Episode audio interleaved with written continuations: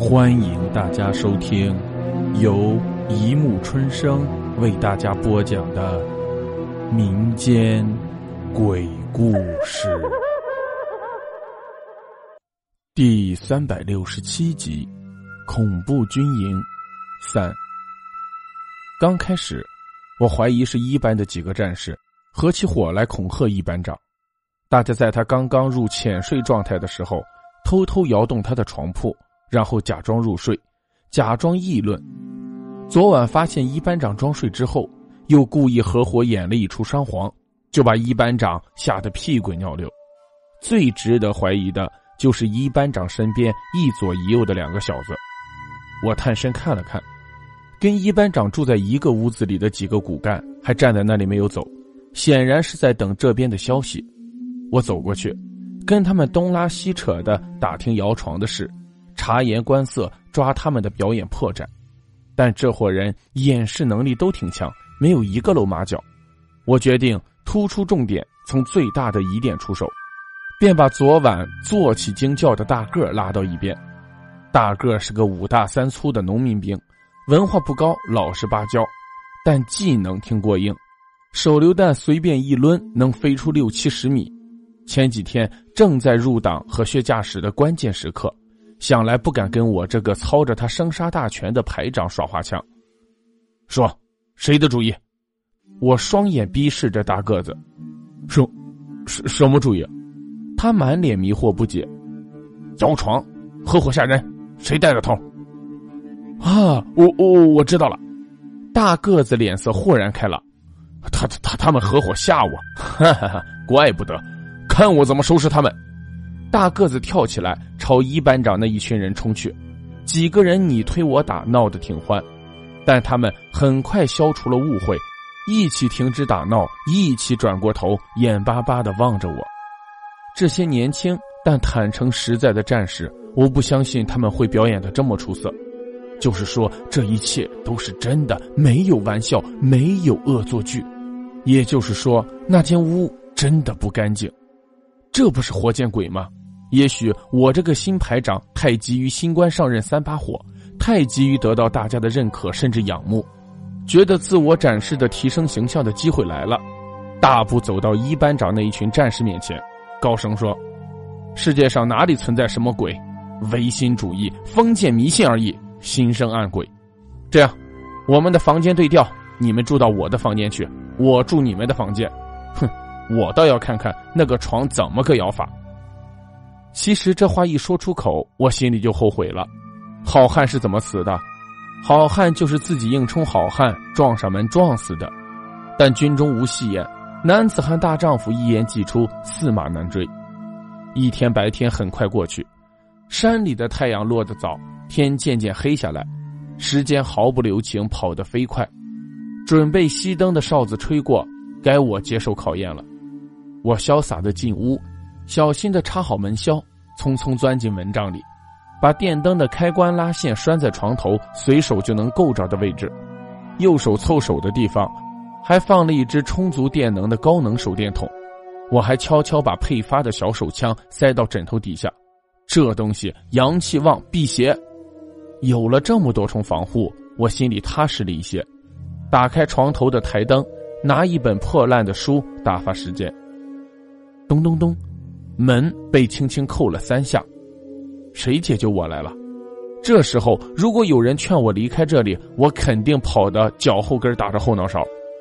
打开门是一班长，手里横着一把老长的工兵开山砍刀。你干什么？我本来就绷得挺紧的心弦这时候眼看就要断了。砍刀刚火旺啊，辟邪。一班长悄悄附在我耳边说。宁可信其有，不可信其无。我从住进这间屋，一直把这把刀放在枕头下，现在用不上了，给给给你。他把砍刀塞给我，挥挥手就朝自己的屋子跑去。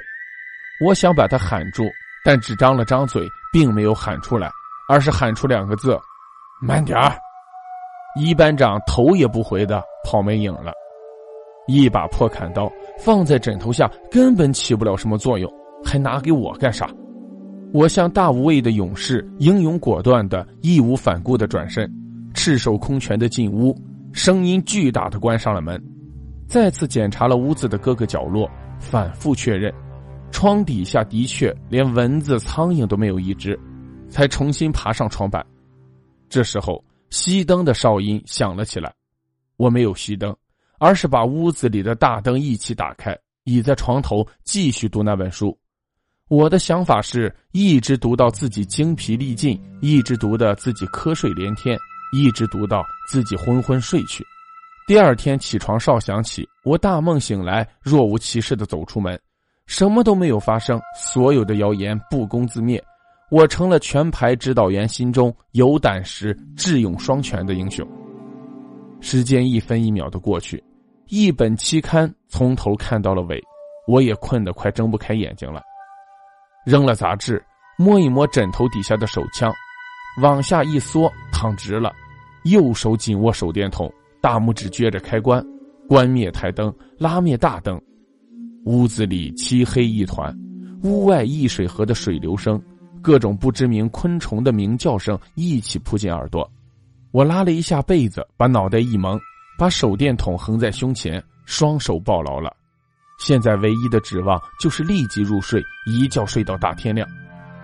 我果然很快就入睡了，但是没能如愿以偿的一觉睡到大天亮，因为在我刚迷迷糊糊睡着之时，我分明感觉到床铺在摇晃，仿佛床下有个庞然大物在拱动它。